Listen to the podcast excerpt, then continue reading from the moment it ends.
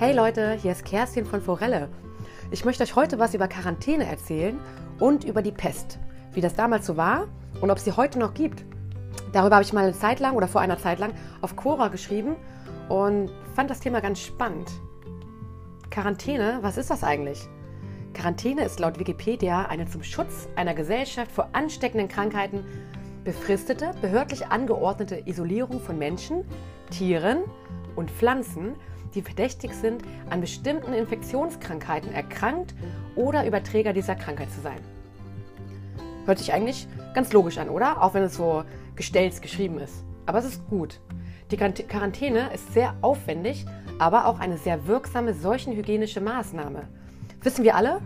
Und sogar die Astronauten der Apollo 11 Mission mussten nach ihrer Rückkehr 17 Tage in Quarantäne. Das wusste ich zum Beispiel nicht. Als ich das gelesen habe, habe ich sogar ein Foto gesehen. Ähm, ich finde find ich ganz spannend, ne, dass man sogar aus dem Weltall befürchtet hat, sich irgendwelche Krankheitserreger eingefangen zu haben. Aber man weiß ja auch nicht, was dort oben so lauert. Außer Sternschnuppen natürlich und Regenbogen. Die Bibel hat gesagt, man soll Kranke sieben Tage isolieren. Und Hippokrates, der alte Grieche, den wir alle kennen, hat 40 Tage als Wendepunkt bei Krankheiten angegeben. Quarantäne stammt von Quarante ab. Das bedeutet 40. So lange müssen wir wegen Corona nicht in Quarantäne. Aber im 14. Jahrhundert war das gang und gäbe. Reisende, die angekommen sind in einem neuen Hafen oder in einer neuen Stadt, mussten sich 40 Tage in extra aufgebauten Lazaretten aufhalten, also zu Zeiten der Pest oder als andere schlimme Krankheiten aufgetreten sind. Und das Schiff, mit dem sie vielleicht gekommen sind, durfte 40 Tage lang nicht in den Hafen einlaufen. Quarantäne hat zum Beispiel Australien vor der spanischen Grippe, also die Ausbreitung, unglaublich eingedämmt, was ja auch ne, eine tolle Sache ist. Heute macht man das, indem man Flugverkehr eingrenzt, so gut es geht, oder die Leute dazu aufruft, nicht zu reisen. Und ja, ich finde es auch tatsächlich, ihr seht schon an meiner Einstellung, ich finde sowas sinnvoll. Ich habe eine Fernbeziehung, ich würde sehr gern zu meinem Partner fahren. Ich habe gerade Urlaub und eigentlich hätten wir uns gesehen, aber nee, ist zu riskant und das, ja, es gibt, dann warten wir halt noch ein, ein paar Monate, bis wir uns wiedersehen. Ja, wie auch immer, über die Pest möchte ich auch was erzählen natürlich. Und zwar zurück ins 14. Jahrhundert. Die Pest hat da, damals nämlich zu dieser Zeit unsagbar viele Menschen dahingerafft. Ihr kennt sicher diese Pestmasken aus dem Fernsehen oder aus alten Büchern. Diese mit dem Schnabel, die aussehen, als wenn das so eine Krähe oder so ein riesiger Rabe ist. Die Leute haben gedacht, wenn sie andere Luft einatmen, nämlich gefilterte, mit schönen Aromen versehene, dass sie da nicht krank wurden. Guter Geruch schützt oder so. Schiffe, auf denen Stoffballen lagen, wurden 40 Tage lang nicht mehr betreten. Auch andere Schiffe mit anderen Waren nicht. Sie lagen vor dem Hafen. Davor, die Besatzung musste das Schiff verlassen, wurde in Quarantäne in ein Lazarett geschickt oder wenn sie erkrankt waren, kamen sie zum Teil auf eine Insel, ne, wo Aussätzige, fiese Sache halt, ne, aber die Aussätzigen wurden dort in Quarantäne geschickt. Viele starben, einige überlebten und ja, die Schiffe wurden halt hinterher, wenn jemand wieder aufs Schiff gegangen ist, und dann erkrankt ist, wurden die Schiffe mitsamt der Waren verbrannt. Und das Krasse ist ja, man wusste nicht, dass es die Flöhe waren als Überträger. Man dachte wirklich, das wäre ein Krankheitserreger, der durch die Luft gegeistert ist. Tja. Inseln gab es auch, auf, auf denen extra Infizierte isoliert wurden. Ähm, Finde ich eine ganz spannende Sache. Ich weiß gar nicht, ich weiß gar nicht, wie lange so ein Erreger, Bakterium oder sowas überdauert. Wenn man heute so eine Isolationsinsel von früher aus dem 14. Jahrhundert betreten würde, ob es da immer noch Gefahren gibt. Eigentlich sterben ja Bakterien nach einer bestimmten Zeit aus oder trocknen ein. Vom Virus halt wissen wir es ja inzwischen halt, ne? ob es jetzt ein ummantelter Virus ist oder ein umhüllter oder wie auch immer und wie lange die aktiv sind. Aber ich glaube auch zum Beispiel Tuberkulosebakterien, wenn man ein Grab aushebt, das schon lange, lange ähm, da ist, ein uraltes Grab, 100 Jahre vielleicht alt, dass man immer noch aufpassen muss vor bestimmten Krankheiten wie Tuberkulose. War das nicht so? Aber ich möchte jetzt nichts Falsches erzählen. Zurück ins 14. Jahrhundert. Also genau, Quarantäne. Quarantäne ist was Sinnvolles. Heute begeben wir uns in unsere Wohnung, essen aus unserem Vorratsschrank oder aus dem Kühlschrank und langweilen uns zu Tode. Aber gleichzeitig haben wir Internet, oder können auf dem Gymnastikball rumhopsen. Das mache ich zum Beispiel gerne, auch wenn ich nicht in Quarantäne bin. Oder wir können einfach 20 Stunden Fernsehen am Stück, eiskalt, und uns eine Pizza reinschieben. Ärztliche Versorgung gibt es auch, Lieferdienste, alles. Und damals? Wie war das damals? Die Menschen wurden damals tatsächlich eingesperrt in ihren Wohngebieten, wenn die Pest zum Beispiel ganz, ganz doll gewütet hat. In Hamburg zum Beispiel gab es ein Gängeviertel. Das waren ganz schmale Gassen und manchmal ein Hof. Gassen übrigens heißen in Braunschweig und in Hamburg und Flensburg auch Twete. Zum Beispiel Tweter Feld, ja, gibt es in Flensburg. Oder die Bollchen-Twete gibt es in Braunschweig.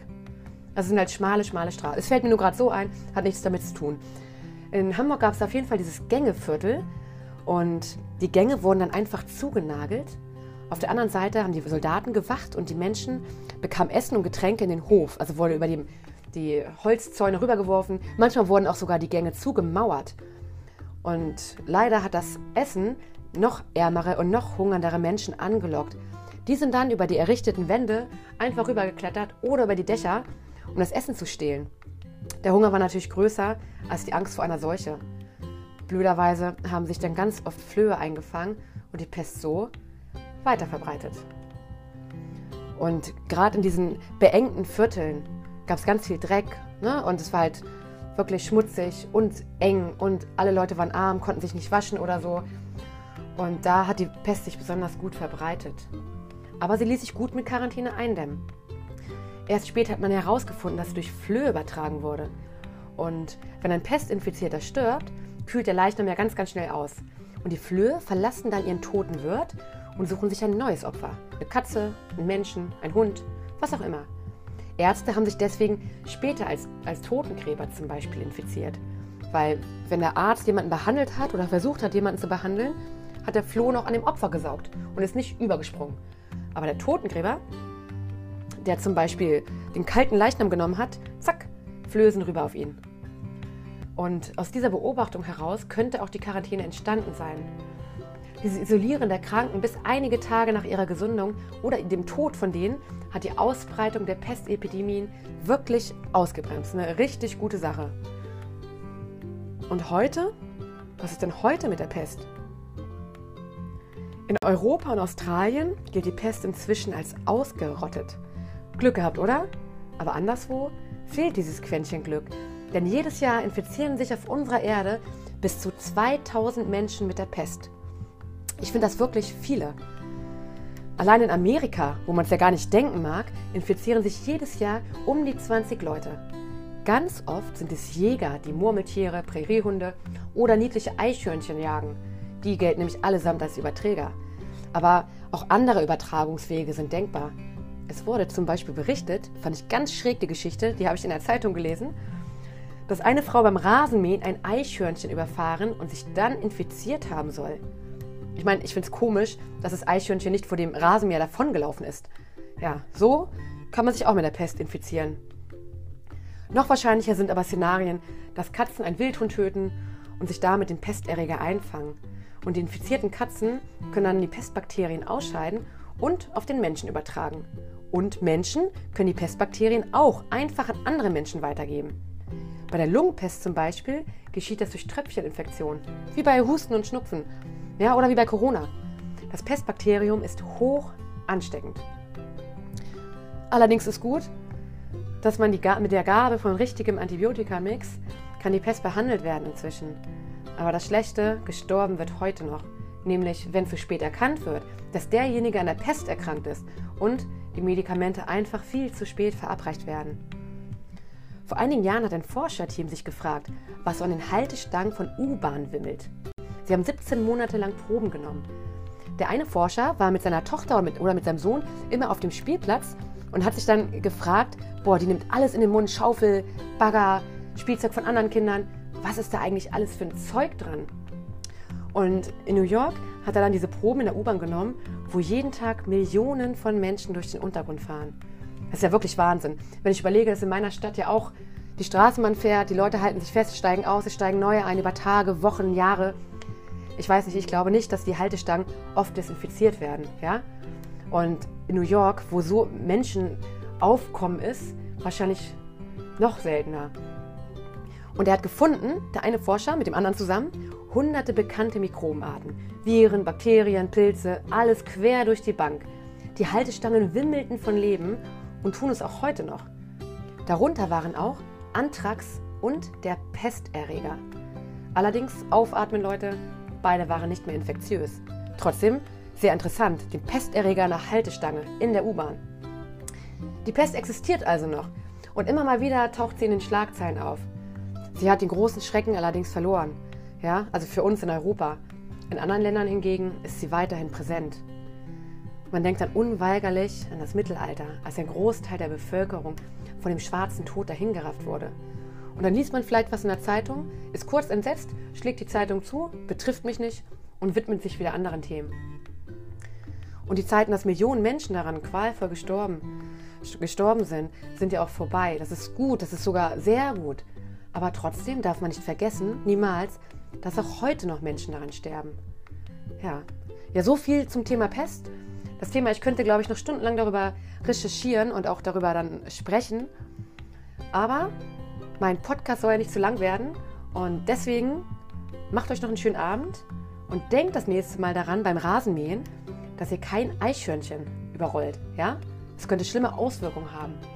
Bleibt gesund, Leute, und bleibt zu Hause, wenn ihr könnt. Ja, es sind kritische Zeiten. Draußen ist ja sowieso ungemütlich und Herbstwetter. Und ich habe meinen Urlaub jetzt gerade und verbringe ihn auch zu Hause und erzähle euch Dinge über Krankheiten und vielleicht über Regenwürmer morgen. Und ja, macht's gut. Habt einen schönen Abend. Bis dann. Eure Kerstin.